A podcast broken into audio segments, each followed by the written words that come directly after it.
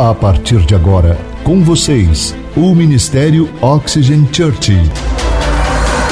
Prepare o seu coração como uma boa terra para receber uma palavra do céu, inspirada e ungida pelo Espírito Santo.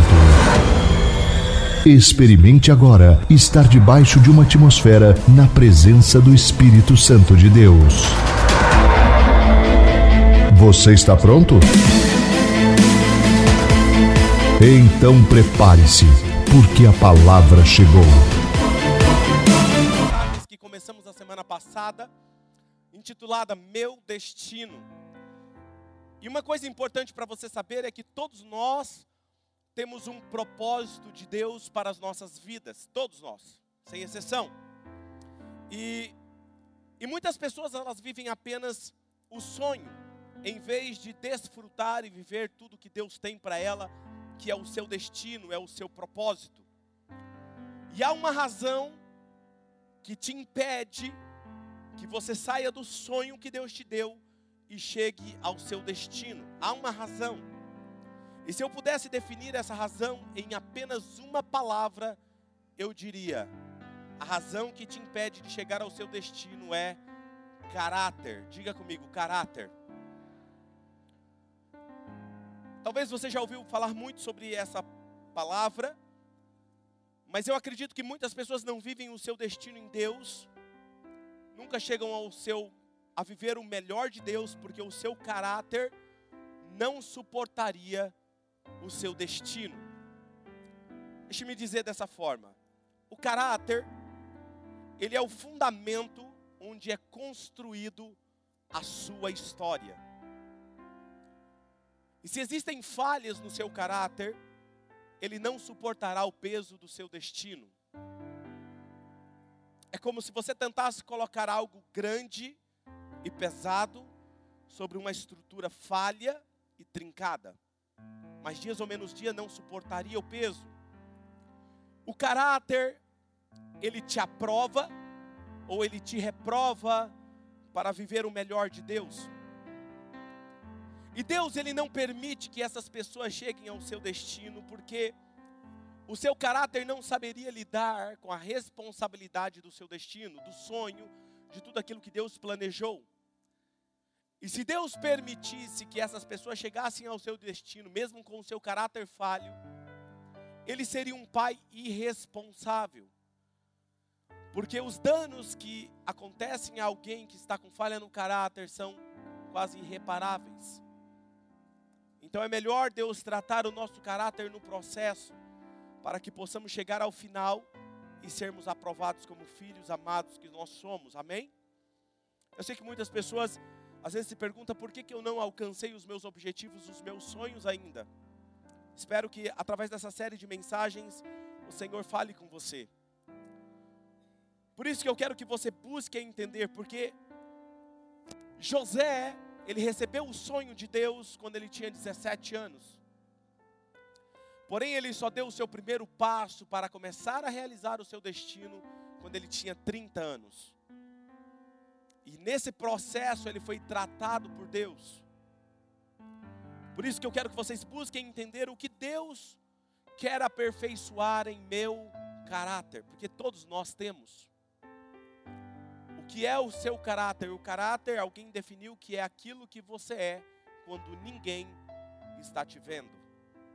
O caráter é quem você é quando ninguém está te vendo. Essa é a melhor definição do seu caráter. Semana passada nós falamos que José, ele passou dez provas, dez testes, até chegar ao seu destino. E a semana passada nós falamos sobre a prova do orgulho, muito bom. Que para mim ele foi reprovado e depois ele teve que repassar para ele ser aprovado. E hoje, para mim, é o segundo teste, então faltam em nove, juntamente com hoje, nove.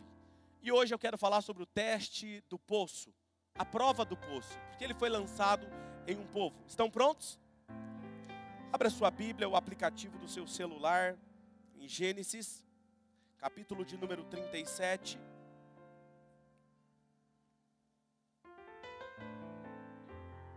versículo 13 ao versículo 24, que diz assim: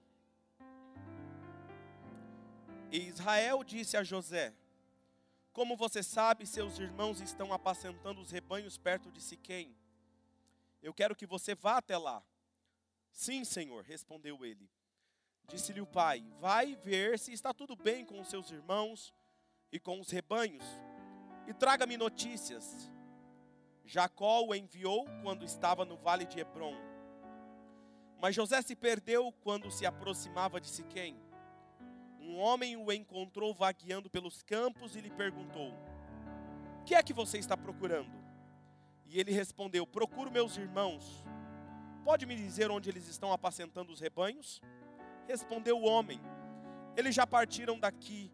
Eu os ouvi dizer: Vamos para Dotã. Assim José foi em busca dos seus irmãos e os encontrou perto de Dotã. Mas eles o viram de longe. E antes que chegassem, planejaram matá-lo. Lá vem aquele sonhador, dizia uns aos outros: É agora, vamos matá-lo e jogá-lo num destes poços. E diremos que um animal selvagem o devorou. Veremos então o que será dos seus sonhos. E quando Rubem ouviu isso, tentou livrá-lo das mãos deles, dizendo: Não lhe tiremos a vida. E acrescentou: Não derramem sangue, joguem-no naquele poço no deserto, mas não toquem nele. Rubem propôs isso com uma intenção de livrá-lo e levá-lo de volta ao pai. Chegando José, seus irmãos lhe arrancaram uma túnica longa, agarraram-no e jogaram no poço que estava vazio e sem água. Esse texto me faz lembrar de uma história que eu contei aqui no culto da manhã, quero contar para vocês. Tinha um homem que trabalhava no horário noturno. E quando ele saía do seu serviço, já era alta horas da madrugada, e ele tinha que fazer o trajeto até a sua casa a pé. E ele tinha que passar no meio de um cemitério, cortar caminho no meio de um cemitério. E altas horas da madrugada, ele está passando no meio do cemitério, escuro, e ele não viu que havia uma cova aberta. E ele caiu, escorregou e caiu lá no fundo. Era muito fundo. E aí você já imagina o desespero, ele começou a gritar, puxar e tentar pedir socorro e puxar e tentar subir pela terra e escorregava. E ele não conseguia. Ele pensou consigo mesmo, inteligente, como você. O que, que ele falou? Falou assim: vou ficar aqui num cantinho, sentado, vou esperar amanhecer o dia, já está quase amanhecendo.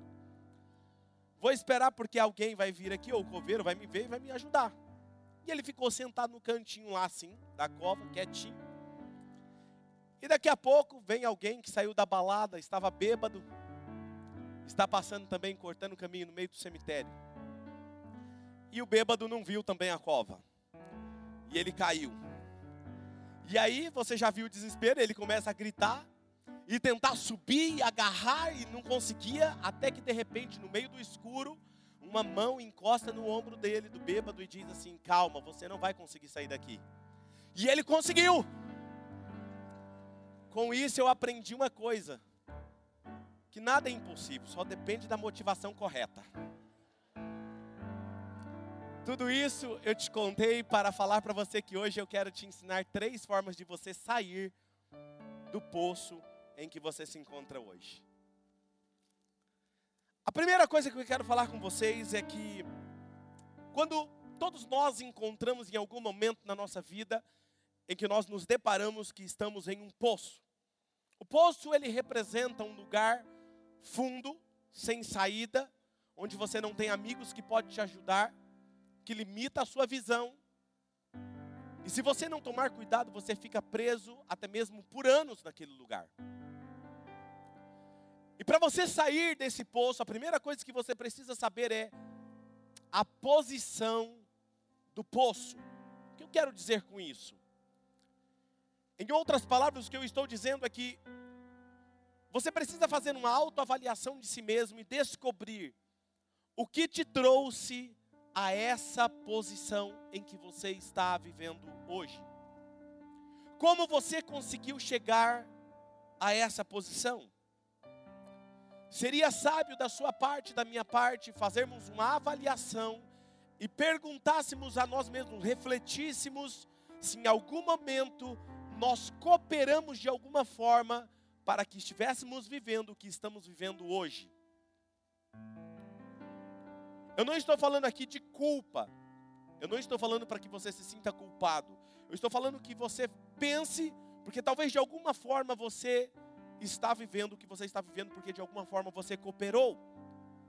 Eu estou falando algo sobre a nossa alma para que nós possamos parar e perguntar para Deus: Deus, eu tenho uma parcela de culpa nisso? O que eu preciso mudar no meu coração para que eu possa sair desse poço? José, por exemplo, poderia facilmente dizer que a culpa não era dele, não é verdade? José poderia dizer: Olha, eu estou aqui no poço porque os meus irmãos, esses invejosos, querem acabar com a minha vida. Ele poderia facilmente dizer que, que não tinha nada a ver com o coração dele, que em nenhum momento o seu orgulho levou ele onde ele estava. Sabe, era mais fácil dizer que era inveja dos irmãos do que dizer o orgulho no meu coração me trouxe onde eu estou. E na verdade isso é o que muitas pessoas fazem quando estão passando por um momento de dificuldade, um grande problema. É mais fácil dizer a culpa é dos outros. A culpa, eu estou passando isso é por causa do meu cônjuge. Eu estou passando isso por causa do governo. Eu estou passando isso por causa do meu patrão. Eu estou passando isso por causa das pessoas que trabalham comigo. Eu estou passando isso por causa da minha família. Eu estou passando isso por causa dos outros. Do que eu olhar e falar assim: eu estou passando por isso. Porque eu errei em algum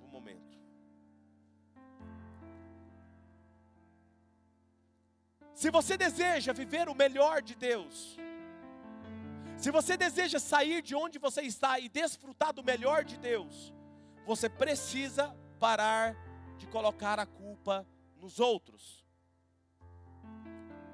Me assusto tanto de, de pessoas que às vezes dizem: Eu estou vivendo o que eu estou vivendo por conta dos meus pais.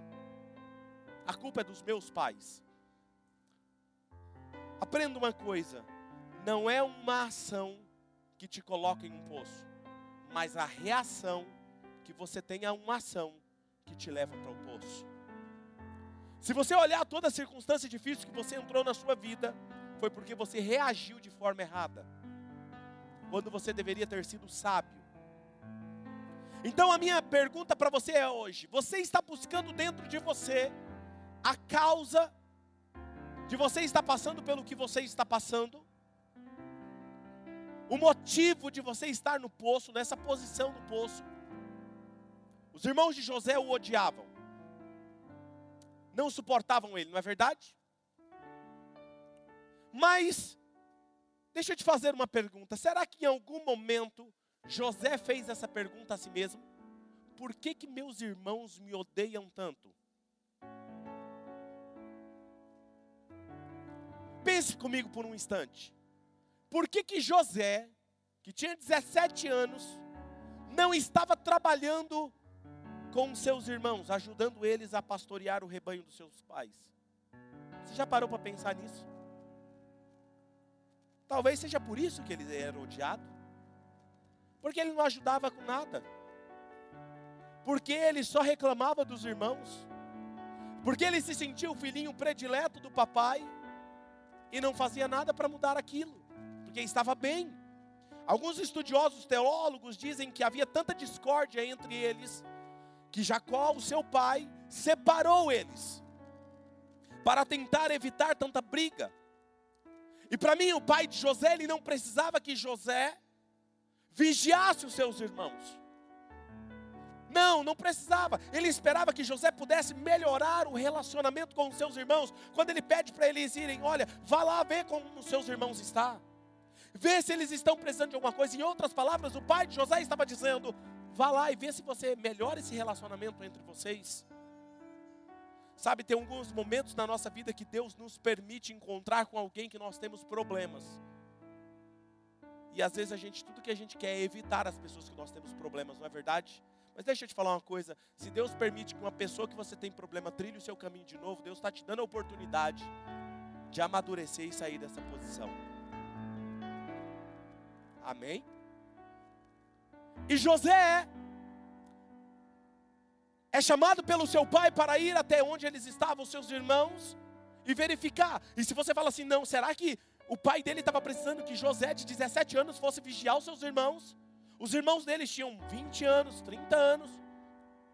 Rubem, por exemplo, Simão, talvez estava ali perto dos 40 anos. Você acha mesmo que eles precisavam de um adolescente de 17 anos cuidando deles? Não. Eles sabiam cuidar do rebanho. Jacó provavelmente pensou, quem sabe José amadureceu um pouco, vai melhorar o relacionamento entre eles. Olha o que diz em Gênesis 37, 18. Mas eles o viram de longe, e antes que ele chegasse, planejaram matá-lo. Eles reconheceram José de longe. A pergunta é: por quê? Muito provavelmente ele estava com aquela túnica colorida, cheia de lantejoula, brilhante, no meio do sol quente. Não é? Falou: olha lá, lá vem o sonhador. Engraçado que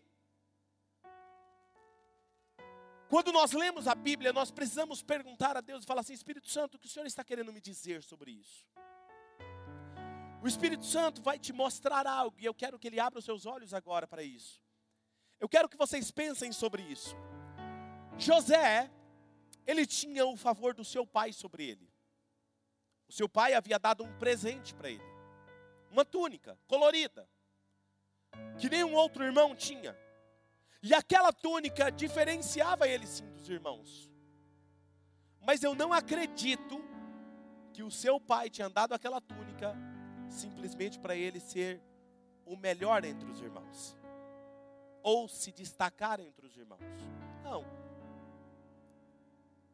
O que eu estou dizendo para vocês nessa noite é que José não recebeu esse presente para se exibir com o presente. Eu vejo muitos cristãos que têm o favor de Deus, recebem um presente de Deus, um dom, talento e que se destaca dos demais. Mas Deus nunca te deu esse dom e esse talento para você ser superior aos demais. Foi para você servir os demais. O problema de muitas igrejas é que perderam a identidade do que é o Evangelho. Jesus disse que o maior no reino é aquele que serve. Não é para você dizer, eu sou tal, eu sei pregar, eu sei ensinar, eu tenho esse diploma, eu sou profeta, eu sou aquilo outro. Mas nas igrejas o que mais se encontra é competição de dons. Faz sentido isso para você? Nós procuramos fazer uma cultura diferente aqui na nossa igreja. Quem chega muito assim, se destacando que sabe fazer muita coisa, é o que vai ser o último a fazer. Porque a gente entende que estamos aqui para considerar uns aos outros superiores a nós mesmos. Às vezes você vai me ver servindo lá no estacionamento. E por que eu gosto de fazer isso? Porque eu não sou melhor que prego aqui do que aquele irmão que está lá fora. Nós temos e somos uma equipe, amém? E José, ele não entendeu que era exatamente isso, que ele pegou o presente do pai e começou a se exibir, dizendo: Eu sou o filho predileto, eu tenho, vocês não têm foi exatamente esse coração que colocou ele no poço. Vou te fazer uma pergunta: o que tem te colocado no poço em que você está hoje?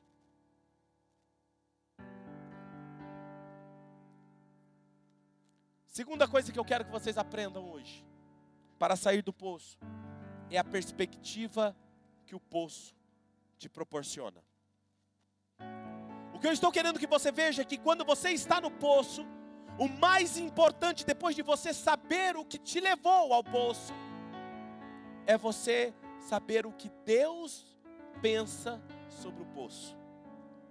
Qual é a perspectiva de Deus sobre essa situação? Por quê? Porque quando você está num poço, Satanás vai querer te culpar. Ele vai falar com você. E eu preciso estar seguro de estar ouvindo a perspectiva de Deus e não a de Satanás. Porque quando eu estiver lá no poço, o inimigo é o primeiro a me acusar e ele vai dizer que eu sou um erro. E existe uma diferença da perspectiva de Deus e da condenação de Satanás. A voz de Deus nunca irá te condenar.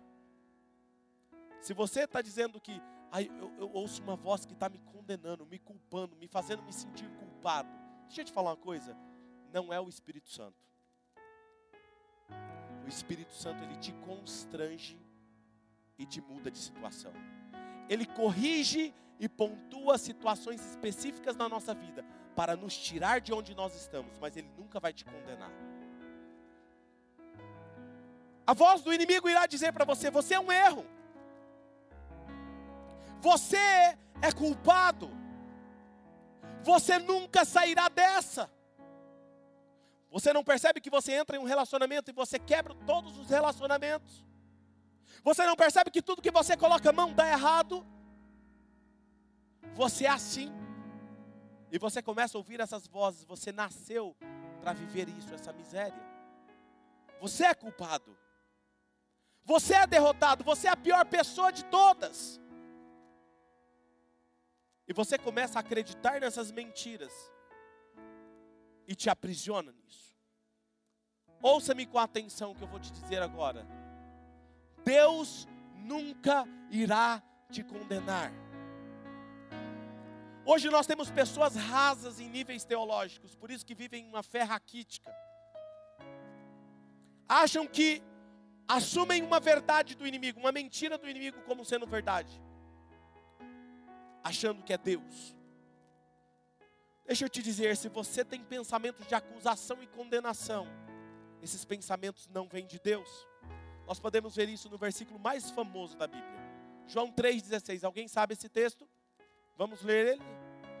Porque Deus, para que todo aquele que nele crer,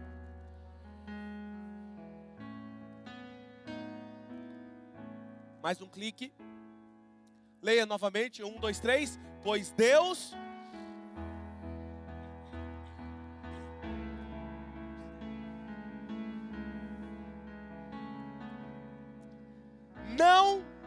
para condenar o mundo. Você pode ler a parte A desse versículo? Pois Deus enviou o seu Filho ao mundo não para condenar o mundo, pode ser? Um, dois, três. Pois Deus. Não para condenar, mas para salvar o mundo. Por quê? Porque nós já estávamos condenados nós já estávamos condenados. Não permita que seu coração ouça as acusações do inimigo, porque são mentiras.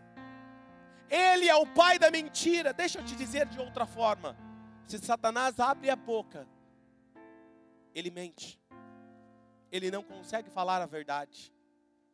Olha esse texto, João 8,44. Vocês pertencem ao pai de vocês, o diabo e querem realizar o desejo dele. Ele foi homicida desde o princípio e não se apegou à verdade, pois. Quem está dizendo isso aqui é Jesus. Não há verdade nele. E quando ele mente, ele fala a sua própria língua, pois ele é mentiroso e o pai da mentira. Tudo que Satanás diz contra você é mentira. O que, que ele disse para você essa semana? que, que ele disse? O que, que ele disse para você essa semana? Pensa, faça uma reflexão rápida. Puxa aí. O que, que você ouviu dele essa semana? É mentira. É mentira. É mentira. Tem alguém me ouvindo aqui hoje? É mentira. Mas que ele fale, queira falar a verdade, ele não consegue. Por quê? Porque não há verdade nele. Eu lembro quando nós comecei a buscar a Deus na minha juventude, embora eu seja muito jovem ainda. Nós estávamos evangelizando algumas pessoas que mexeu com o ocultismo. E uma vez uma jovem se aproximou de mim numa tarde e disse: Claudinei, eu, eu preciso te trazer uma mensagem, um recado. Falei: recado de quem? Eu sou meio ousado assim, viu? É recado dele lá. Eu falei: é? E o que, que ele disse? Ele disse que ele está muito furioso com você e que essa semana ele vai tirar a sua vida. Falei, glória a Deus. Ela falou assim: Você está louco? Eu falei, não. Falei assim, porque se ele está bravo comigo, isso quer dizer que eu não estou fazendo o que agrada a ele. Isso é ótimo. Segundo, o que ele fala é mentira. Não há verdade nele. Está cheio de igreja sendo guiada por aquilo que Satanás está fazendo. Deixa eu falar algo para você. Pare de ficar lendo estudando, só abrir um parênteses, o que o diabo está fazendo. Para de ficar ouvindo coisas na internet, o que o ex fulano de tal fez e fez aquilo, porque o diabo disse que está fazendo isso. Tá, se ele disse isso e a palavra diz que tudo que ele fala é mentira, você vai acreditar? Sabe o que, você tem que fazer? Ouvir o que está aqui. E quando você for ouvir um pregador na internet, até se for eu, olha a Bíblia e veja o que eu estou falando está aqui na Bíblia. O que eu mais quero é que a nossa igreja aprenda a ser como os bereanos, estude a palavra de Deus. E no dia que qualquer um desses pastores, meus aqui, da minha equipe, pregarem algo que não for a verdade, vocês podem se aproximar e confrontar com a palavra. Porque essa igreja nasceu para ser baseada no Evangelho de Jesus. Eu amo a igreja de Jesus. Sabe, mas agora eu quero mostrar para vocês uma mentira, como que o diabo age com essa mentira. Gênesis 37, versículo 31 ao 33, olha o que acontece. Então eles mataram um bode, mergulharam, depois deles lançaram José no, no poço, mataram um bode, mergulharam no sangue, a túnica de José e mandaram ao pai com este recado: Achamos isto, veja se é a túnica do seu filho. Ele a reconheceu e disse: É a túnica do meu filho. Um animal selvagem o devorou. José foi despedaçado. Preste atenção que eu vou lhe dizer aqui agora. Um animal selvagem devorou José? Devorou? Não. Não. Era uma mentira. Aprenda o que eu vou falar aqui para vocês, porque o diabo ele não muda, ele age dessa forma. Satanás irá mentir sobre você. Mais dias ou menos dias, ele vai mentir sobre você. E quando ele levantar uma mentira sobre você, ele vai construir evidências para respaldar a sua mentira. Olha o que está acontecendo aqui, observe um detalhe: os irmãos de José não precisaram falar para o pai que uma fera devorou o filho nem eles mesmos foram levar a túnica. Diz o texto que eles mandaram um recado, quer dizer que não foi eles. E o pai recebeu aquela mentira e tomou aquilo como verdade. Agora preste atenção. Jacó assumiu a mentira como sendo verdade, que seu filho havia sido morto por uma fera. E sofreu durante 22 anos uma profunda depressão ele só foi descobrir que José estava vivo quando José tinha 31 anos. Escute, uma mentira de Satanás é capaz de aprisionar uma pessoa numa depressão, fazer ela viver o resto da vida, enquanto a luz da verdade não vir e quebrar as cadeias da mentira. Imagina a cena. Quantas noites o pai de José chorou, e os irmãos ouviam, e não tinham coragem de atravessar a sala e ir lá e falar assim: pai, nós mentimos, nós vendemos o nosso irmão. Sabe por quê? O pecado endurece o nosso coração. O orgulho tomou conta do coração deles. Acreditar nas mentiras do inimigo te aprisiona no poço de uma angústia. Está cheio de pessoas hoje que vivem uma mentira, acreditando em uma mentira. Não é verdade. Nem chegou ainda, mas já está sofrendo. Eu amo essa canção do ousado amor, porque diz que ele quebra as mentiras. Você pode cantar essa parte, meu filho? Abre para mim o microfone dele. Traz luz para sombras, escala montanhas para me encontrar. Derruba muralhas, destrói as mentiras para me encontrar. Traz luz para sombras, escala montanhas pra me encontrar. Derruba muralhas, destrói as mentiras pra me encontrar. Quais são as mentiras que você tem acreditado por anos? Quais são as mentiras que Satanás tem aprisionado a sua mente? Talvez que você nunca vai ser feliz talvez que você nunca irá prosperar, talvez que você, tudo que você coloca a mão destrói. Eu não sei qual é a mentira, mas Deus te trouxe aqui hoje, Ele irá destruir essa mentira e trazer a verdade para você. Oh, Ele destrói as mentiras. Oh, destrói as mentiras. Talvez Ele está dizendo: você nunca será curado. Olha os exames. Talvez está dizendo para você, você nunca passará nessa prova, é muito difícil. Ou talvez, olha quantas pessoas já tentaram e não conseguiram. Você nunca terá êxito. Você nunca sairá dessa circunstância. Por que ele faz isso? Porque ele quer te deixar preso neste poço. Sabe uma outra mentira que o inimigo usa contra os casais? Vou pincelar aqui rapidamente. É, você casou com a pessoa errada. Você casou com a pessoa errada. Olha como essa pessoa pensa diferente de você. Olha, você viu como vocês são diferentes? Talvez, né? Porque essa outra pessoa que você casou é uma pessoa, né? Tem uma personalidade. Porque afinal de contas, ninguém vai casar com alguém parecido com você se você casasse com alguém parecido com você, você se mataria no dia seguinte. Não ia suportar.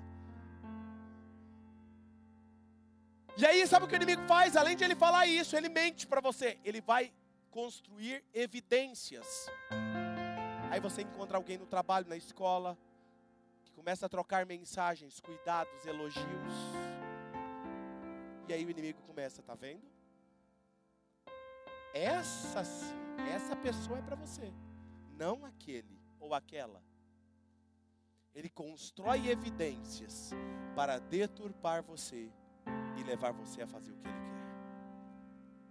Sabe, o propósito de Deus para você nessa noite é trabalhar em seu caráter, blindar o seu caráter, para que você possa alcançar o projeto de Deus para a sua vida. Deixa eu te falar uma coisa: você nunca ficará desavisado antes de cair em um poço. Deus sempre vai dar um jeito de te avisar. Terceira coisa que eu quero que você aprenda é o propósito do poço. O propósito de cada poço em nossa vida é para que clamemos a Deus. Afinal de contas, você vai fazer o que no poço, não é? Conversar com alguém que não é. Clamar a Deus. Buscar uma saída você pode até reclamar por algum momento, mas em um determinado momento você vai ter que acalmar e dizer: Deus, eu não consigo sair dessa. O que me assusta é que algumas pessoas, quando caem em um poço, Elas são tão orgulhosas que elas falam assim: não, eu, eu posso resolver isso sozinho. Ela não sai, ela não volta, ela não se reconcilia com Deus. E tudo que Deus esperava era que ela erguesse sua mão e falasse assim: Deus, eu estou rendida. Eu abro mão de tentar as coisas do meu jeito.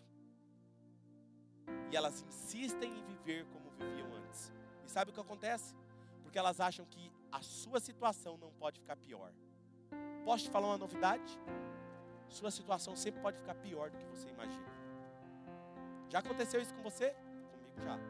Você acha que tá tudo bem? Não. Agora, cara, agora estou no fundo do poço. Aí você descobre que tinha mais uns três fundos para baixo. Sabe? Uma dica para você. Fala assim, Deus, eu não consigo. Seja sincero. A cada fôlego nosso, nós dependemos de Deus. Nós caímos em um poço e o que iremos fazer? Clamar a Deus. Pegue sua Bíblia. Pastor, mas eu, eu estou sujo de pecado. Eu estou me sentindo a pior pessoa do mundo.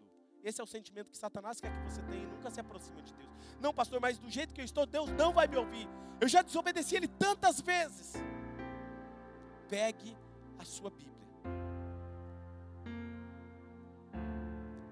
Adão, quando pecou, Deus perguntava: Adão, Eva, onde vocês estão? Onde vocês estão?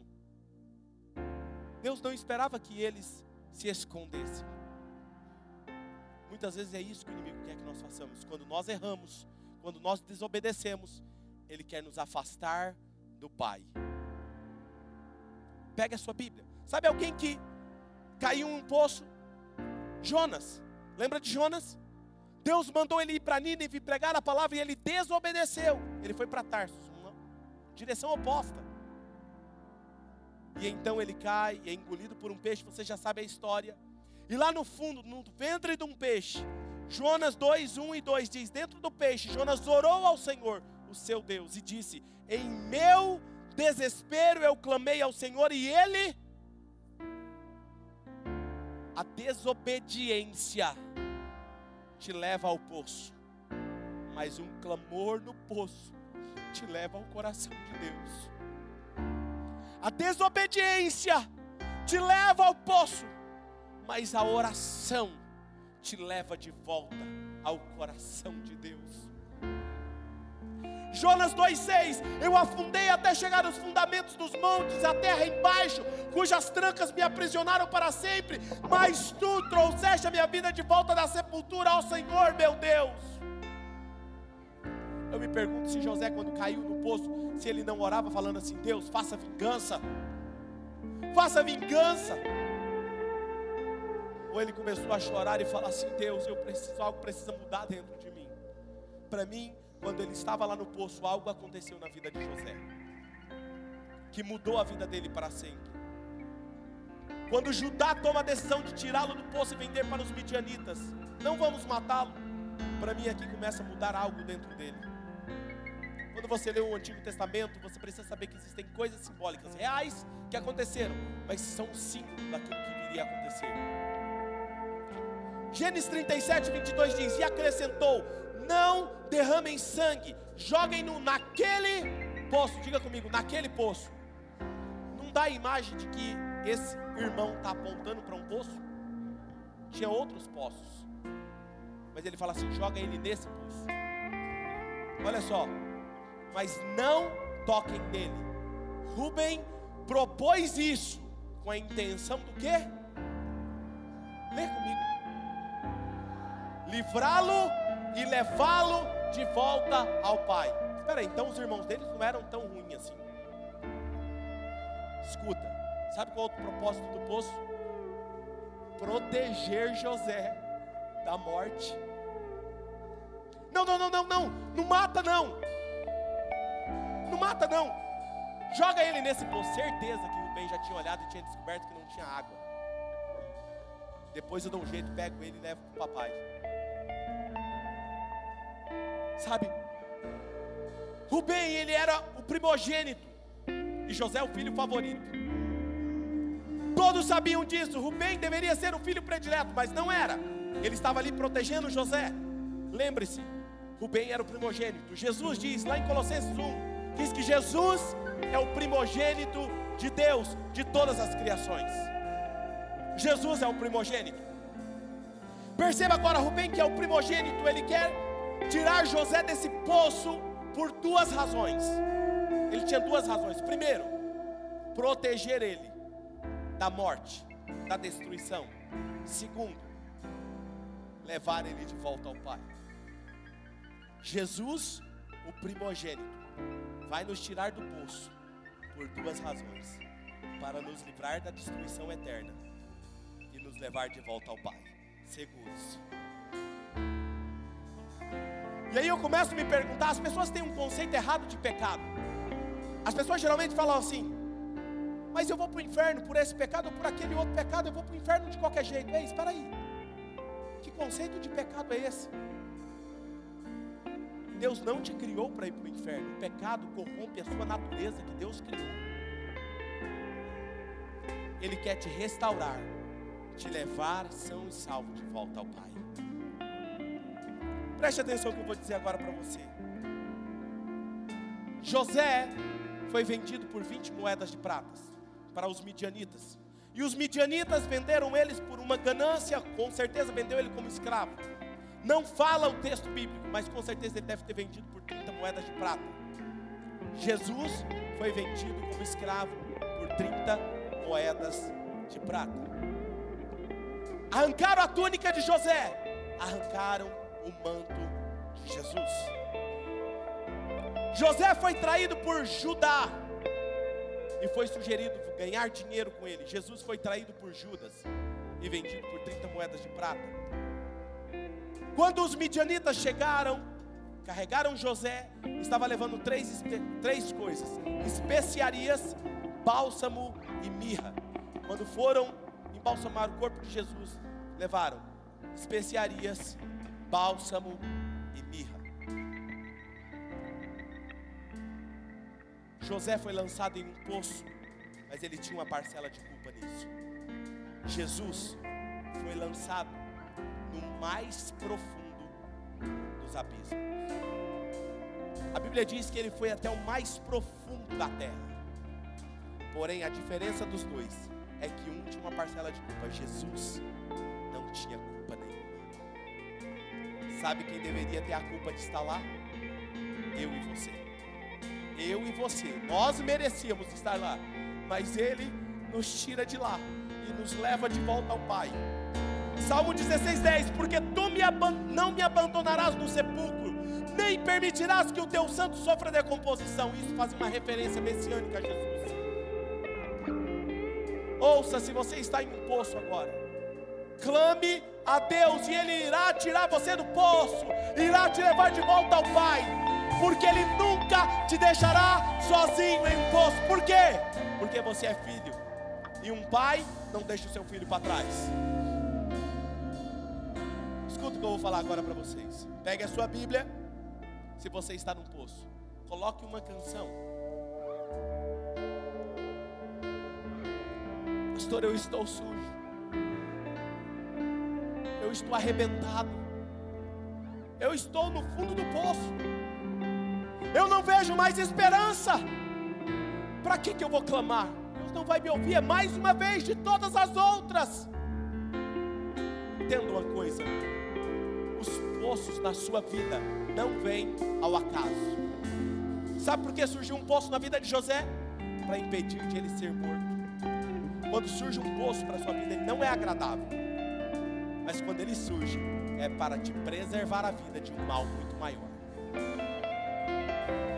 E para ali, Deus te tirar dali e restaurar o seu relacionamento. Comece a clamar a Deus. Você quer experimentar o que alguém experimenta quando está no fundo do poço e Deus ouve ela? Feche os seus olhos. Imagina você lá no seu quarto de oração, com a sua Bíblia não importa como você está. Tu tens sido tão bom pra mim. Oh, impressionante, infinito e ousado amor de Deus. Oh, que deixa as noventa e nove só pra mim encontrar. Não posso comprá-lo e nem merecê-lo, mesmo assim se entregou. Oh, impressionante, infinito e ousado amor de Deus. Pergunte ao Espírito Santo se esse poço me, preservou de algo muito maior que iria acontecer comigo. O que deve sair da minha boca? Gratidão, gratidão. Deus, obrigado, porque esse poço será daqui que eu vou restaurar o meu relacionamento contigo novamente. Porque eu sei que os teus planos para mim são muito maiores e melhores do que eu posso imaginar. Deus não te criou para viver de momentos amargos e destruídos em um poço preso no deserto. Eu posso te dizer uma coisa: o seu tempo no deserto está acabando. O poço existe, o poço está no deserto, mas não é para sempre, não é para sempre.